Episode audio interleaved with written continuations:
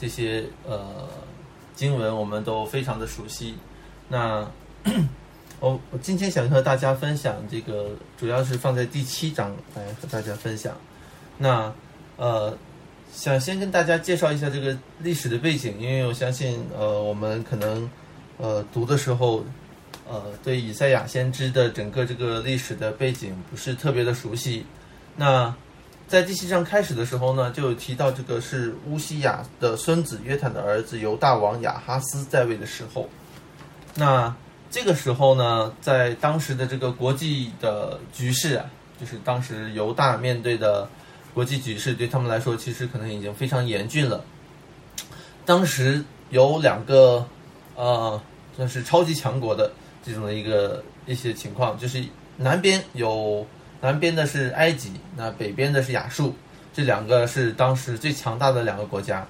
呃，那除了这两个国家呢，还有一些在他们的周边还有一些呃比较区域性的一些呃强国。那其中亚兰就是这样的一个地方，他们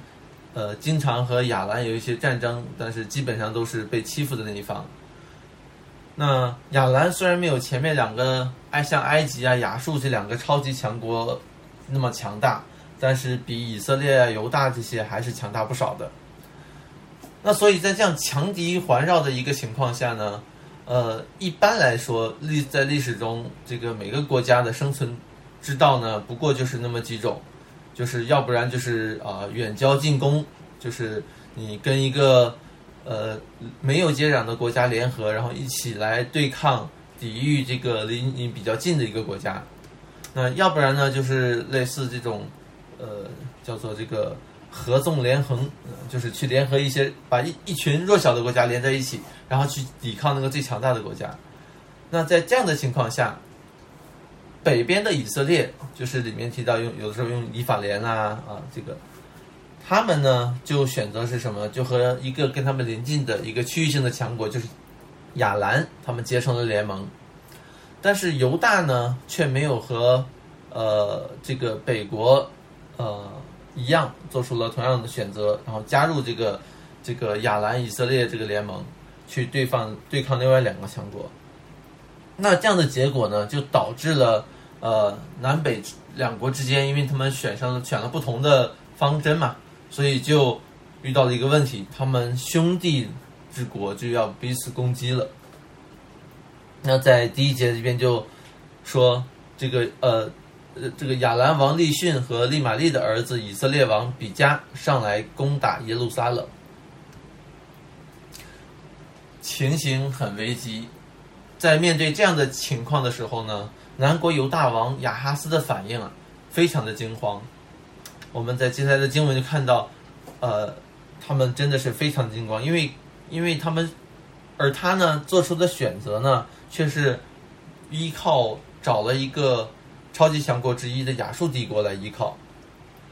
这段的历史也记载了《王列王记下》和《历代列王记下》十五章和《历代之下》二十八章。原本兄弟原本是兄弟的南北两国，在这样的时候选择投靠了不同的国家。南北两国的王都选择了依靠去依靠一个地上的王。呃，南国，而南国的呃，北国的这个以色列和亚兰的这个联盟呢，他们也对亚这个南国犹大造成了威胁。其实对神的选民来说，神才是他们真正的统治者。那他们除了对用这个世界上的这些国家外交的这个方法来应对他们的这个呃局势的危机以外呢，其实他们还有第三种选择。就是不去依靠任何的势力，而去转向单单的依靠那位不断拯救他们的耶和华神，因为唯有耶和华神才能拯救他们。他们是否能够在这样的攻击下捍卫自己国家的安全，其实也是在神的掌管之中。不论是进攻的一方还是防守的一方，他们的成败都在神的掌管中。但是亚哈斯和犹大的百姓的反应是什么呢？第二节就说，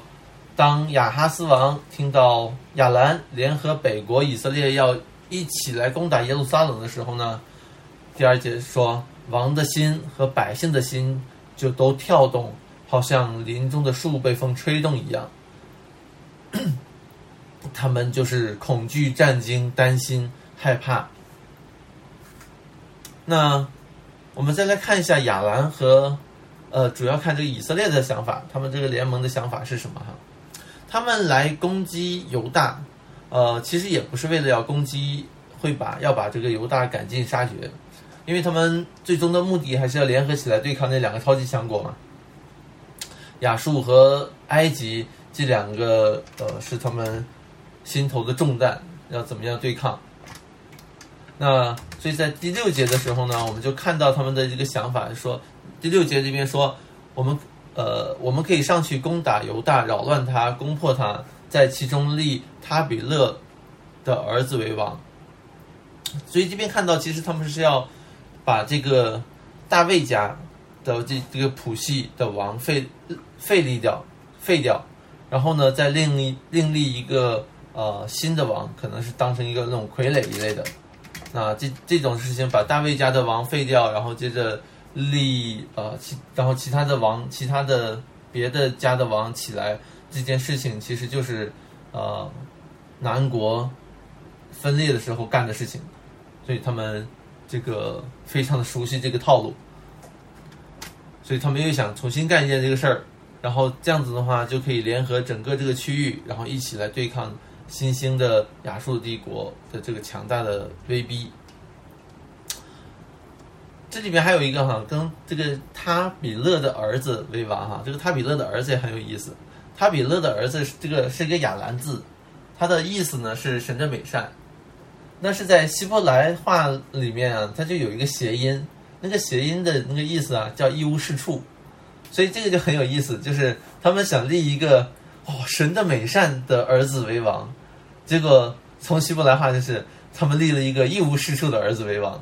就是看到那个先知，因为你知道这个雅呃以赛亚书，它用的是很多那种诗歌体的来来描写的，所以里面有很多这种谐音啦，这种的用这种字的这个这种的押韵或者什么一类的，在在描述这样子，那就读起来，如果我们知道这个希伯来文的话，其实很有意思的一个事儿。那先知好像在这边讽刺说，你们靠。他们靠这些东西没有用，我们应该靠耶和华神。那然后呢？到了第三节的时候，神让以赛亚先知，呃，去向他们传讲，而且向这个南国犹大亚哈斯的王亚哈斯王来传讲这个信息。但是有很有也是一个很有意思的是，他让先知带着儿子一起去。先知的儿子呢叫。施加雅树，然后意思是渔民将回归的意思。让先知去讲道，我们可以理解为什么神还带个儿子，让他带着儿子去，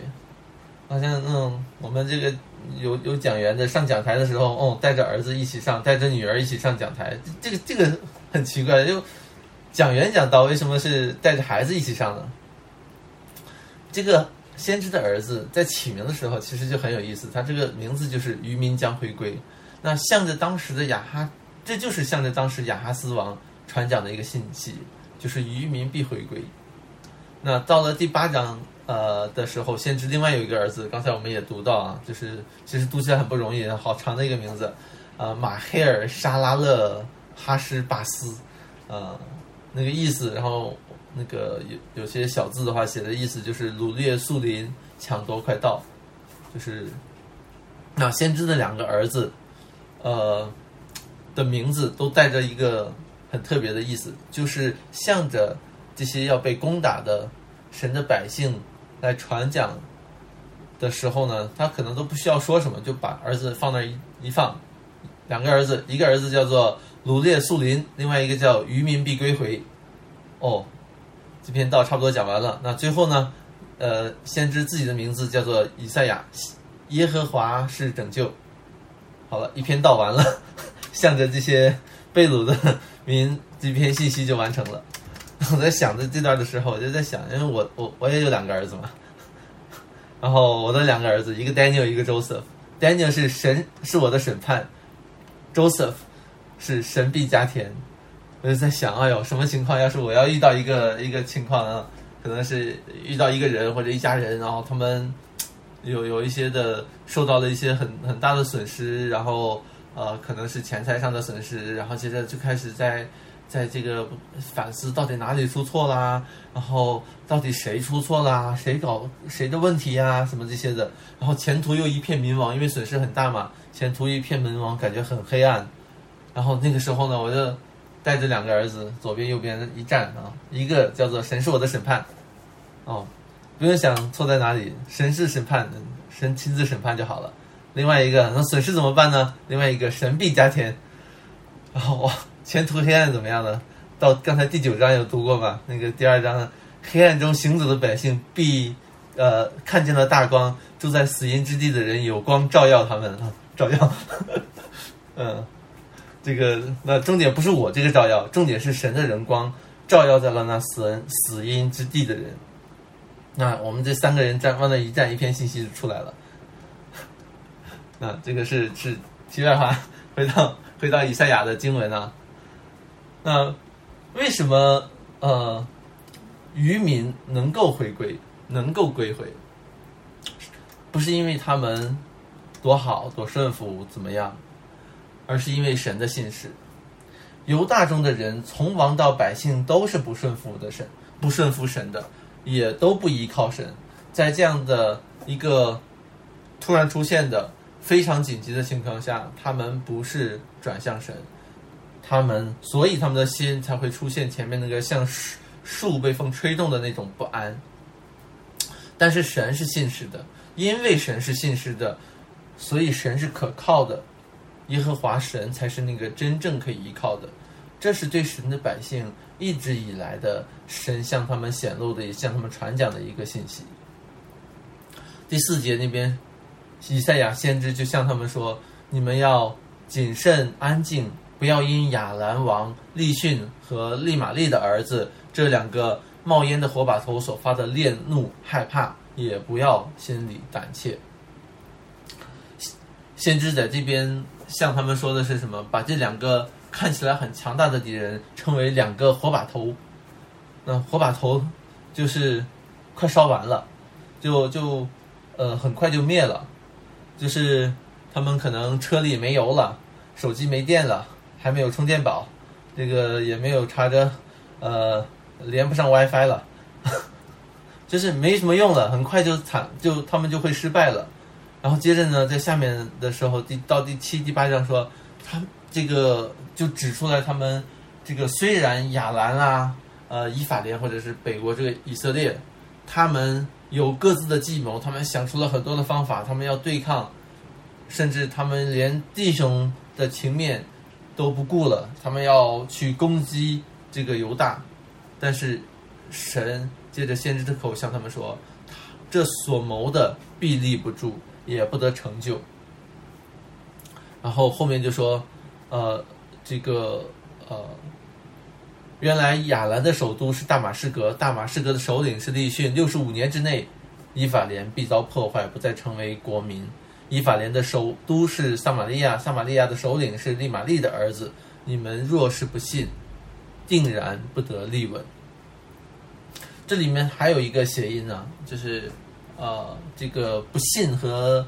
呃立稳这两个词，它既是谐音，它也是一个同一个字根，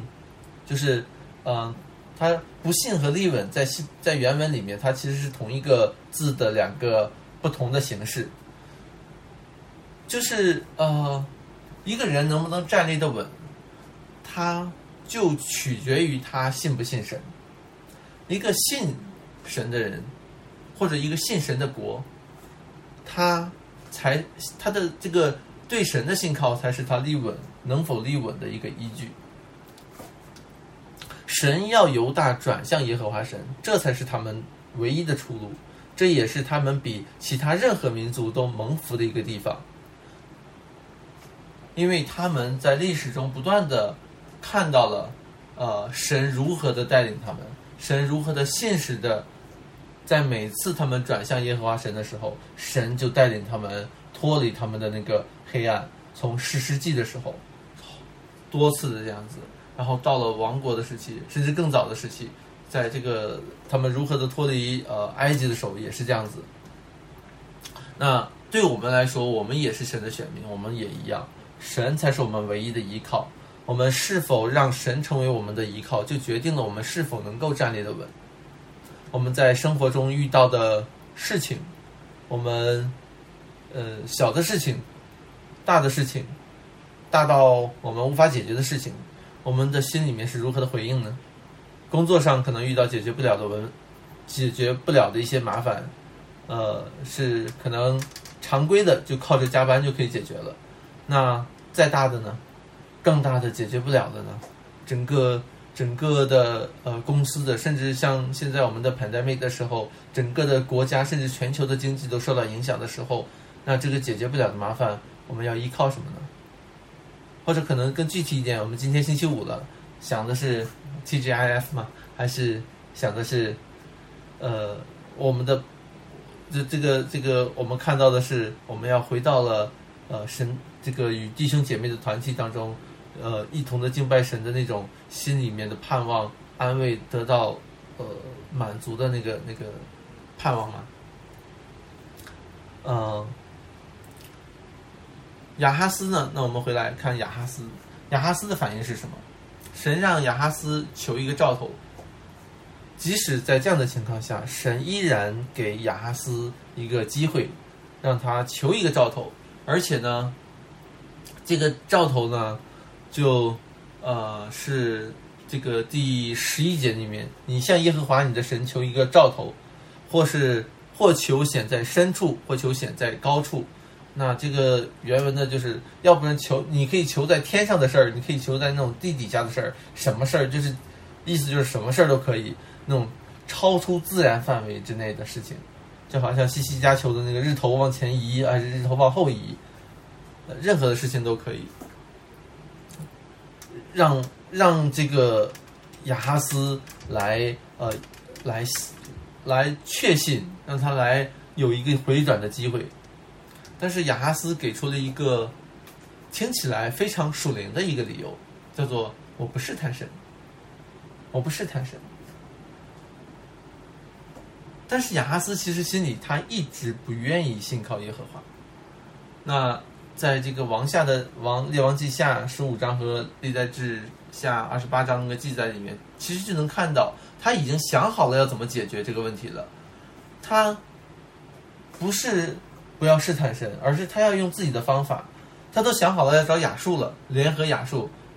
那呃，而且他是要靠着类似这种进贡的形式，就是靠着他的钱财来换得亚述的帮助。那基本上用用现在的话讲，就是他要靠着他的这个经济来得到军事力量的帮助。那他基本上就是靠着经济和军事来面对他的问题，而没有转向耶和华。心思这样的心思，神都知道，先知也知道。那在这里呢，先知就像他说什么呢？十三节就说以赛亚，以赛亚就说：“大卫家，你们当听，你们使人厌烦，岂算小事？还要使我的神厌烦吗？因此，因因此，主要自主自己给你们一个兆头，必有童女怀孕生子，给他起名叫以马内利。”那我们呃，先先看一个一个，在这个在这里有一个。呃，第一点想提出来的一个点就是，在这里，以赛亚的称呼有一个有一个改变，呃，对这个在这个称呼上有一个改变，在之前的时候说的是亚哈斯，你可以求你的神，那到这里呢，以呃以赛亚先知说的是还要使我的神厌烦吗？您这里的称呼上的一个小小的转变，之前的时候说的是亚哈斯，你可以去去找你的神，那是你的神。但是当亚哈斯拒绝的时候，拒绝了神的时候，这里先知说的是什么？说的是那是我的神，你要使我的神厌烦吗？呃，然后呢，即便是一个，然后其实还有一个讽刺的地方呢，就是从呃，其实，在在之前的那个第前面第三章、第四章那个时候，是第第三章的时候，其实就有一个这个讲到这个婴孩的这个这个一个这样的一个原话哈。那到这里呢，这个婴孩就开始成为了一个兆头，就是从这一章开始之后呢，呃，这个会有一个婴孩的这个成为一个兆头的一个标记，就一个一个一个预表，一个一个呃预兆，来作为说，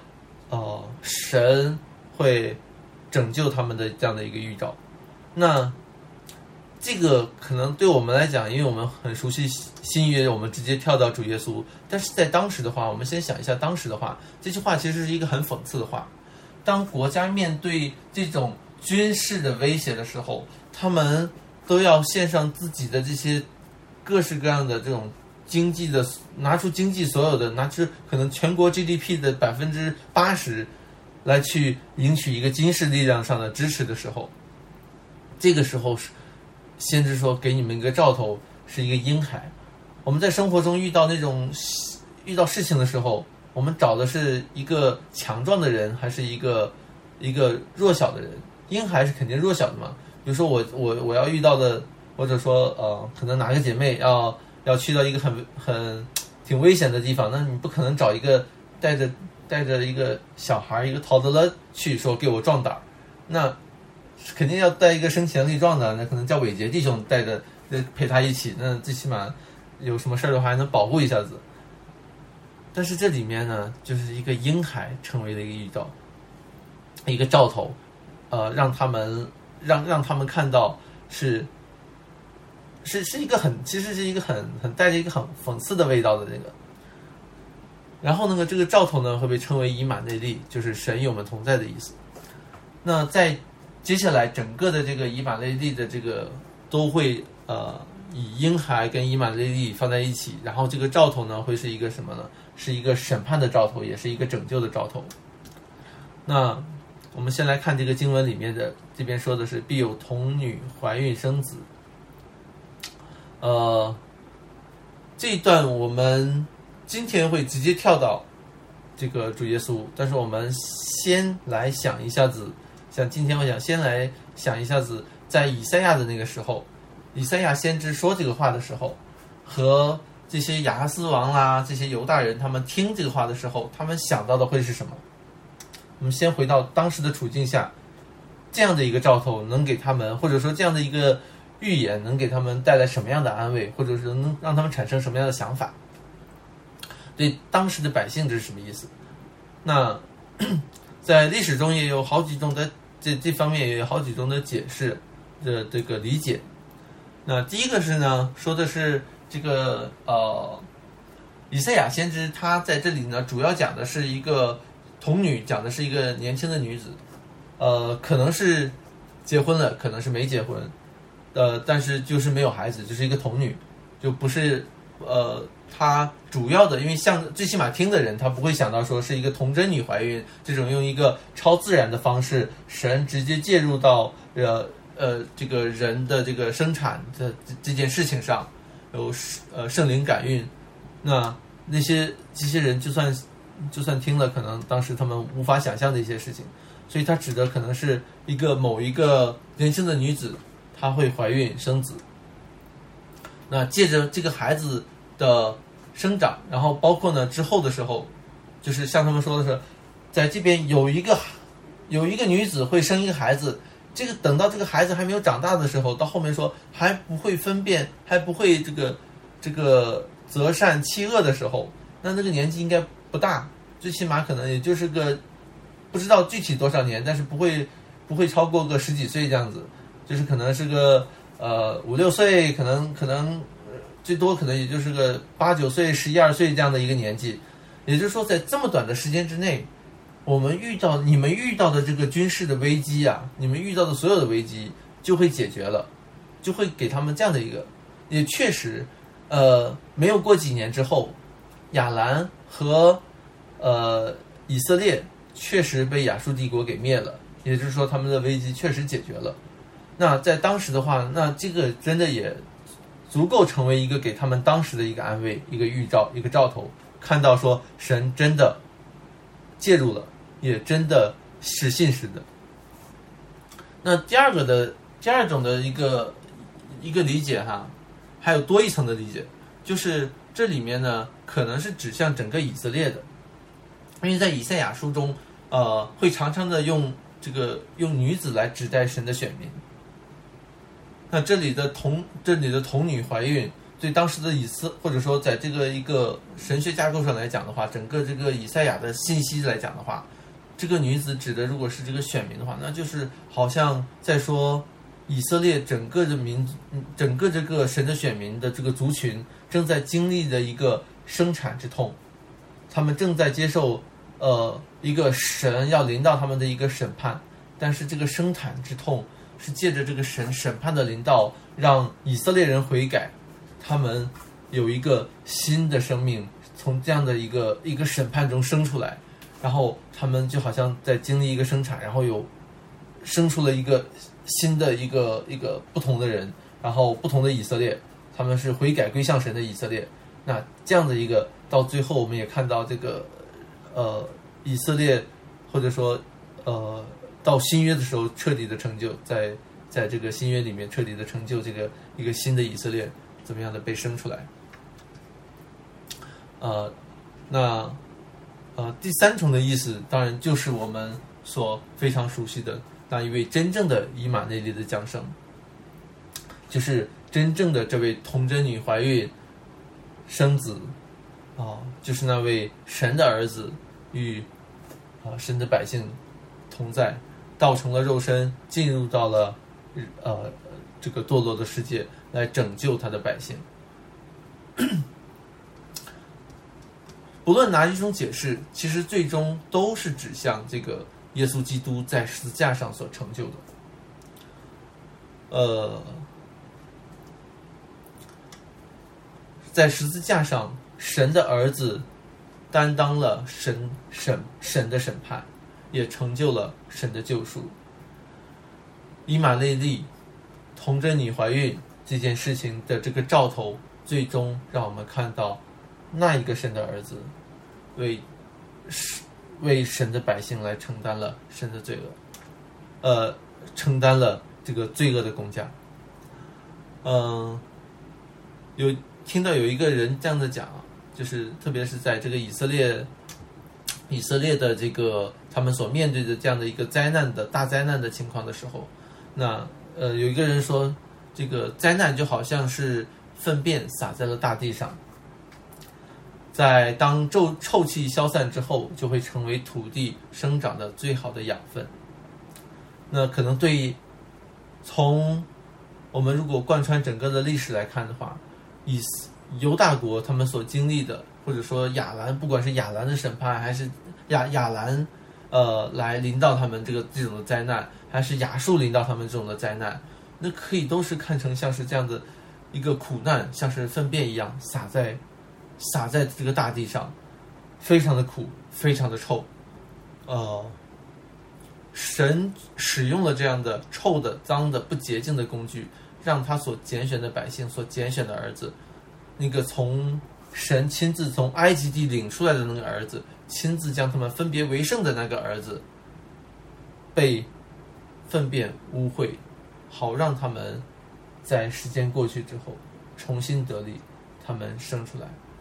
那而最终呢，啊，这个就是这样的一个污秽。神神将我们这些人都是从泥土中、从粪坑中拯救出来的。这是我们的境况，而那个的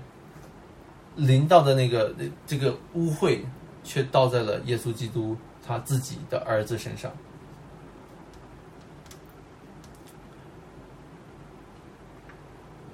好，那呃，快快的到了最后的时候啊，这边我再呃呃，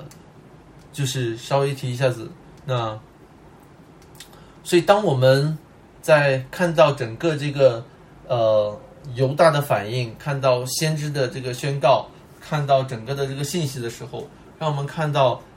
犹大是如何的厌弃了耶和华，不依靠耶和华，他们要靠地上的人的势力，他们要靠自己的力量，他们看不到呢，呃，神的心意，他们呃背离了神，他们看不到那个这个神在掌管，那再大的再强的势力也不过是两个冒烟的火把头，呃，然后他们转向的是一个什么呢？是一个呃亚述王。那在第二十节的时候，那边说，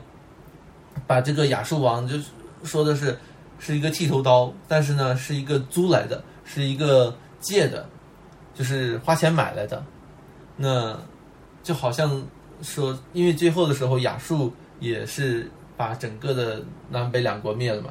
呃呃，当然不是亚述了，就是这个亚述后来的这个巴比伦。那就是让我想到一个电影的台词儿啊，叫做“出来混，迟早要还的”。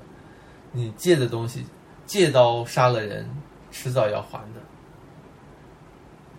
以赛亚先知在这边明明白白的把这些所有的事情都给讲出来了，也让呃犹大看到了这样的兆头，但是呢，他们却还是刚硬着自己的心啊，没有的回转。而那啊没有回转的话，他们就像那个前面说的那个，他们呃因为。不信，所以就站立不稳。那我想，这对我们今天的基督徒来讲，是一个，也是一个很大的提醒和警戒。那让我们如何的看待我们生活中各样的难处、各样的呃境况，甚至看我们自己的罪，我们要如何的应对，我们要如何的回转。那希望这样的一个分享呢，最主要的可能是先帮大家有理清一个历史的一个一个背景，让我们在接下来去读的时候。我们读到，特别是第八章很多熟悉的经文的时候，然后进入到第九章特别熟悉的那些经文的时候，我们看到整个的历史背景应该如何的，我们去再重新的去理解，有一个希望大家能有一个更丰富的一个这样的一个呃得着。那好，那我们今天的分享就到这里，呃，稍微超了一点时间，那可以请关牧师带领我们做一个结束的祷告吗？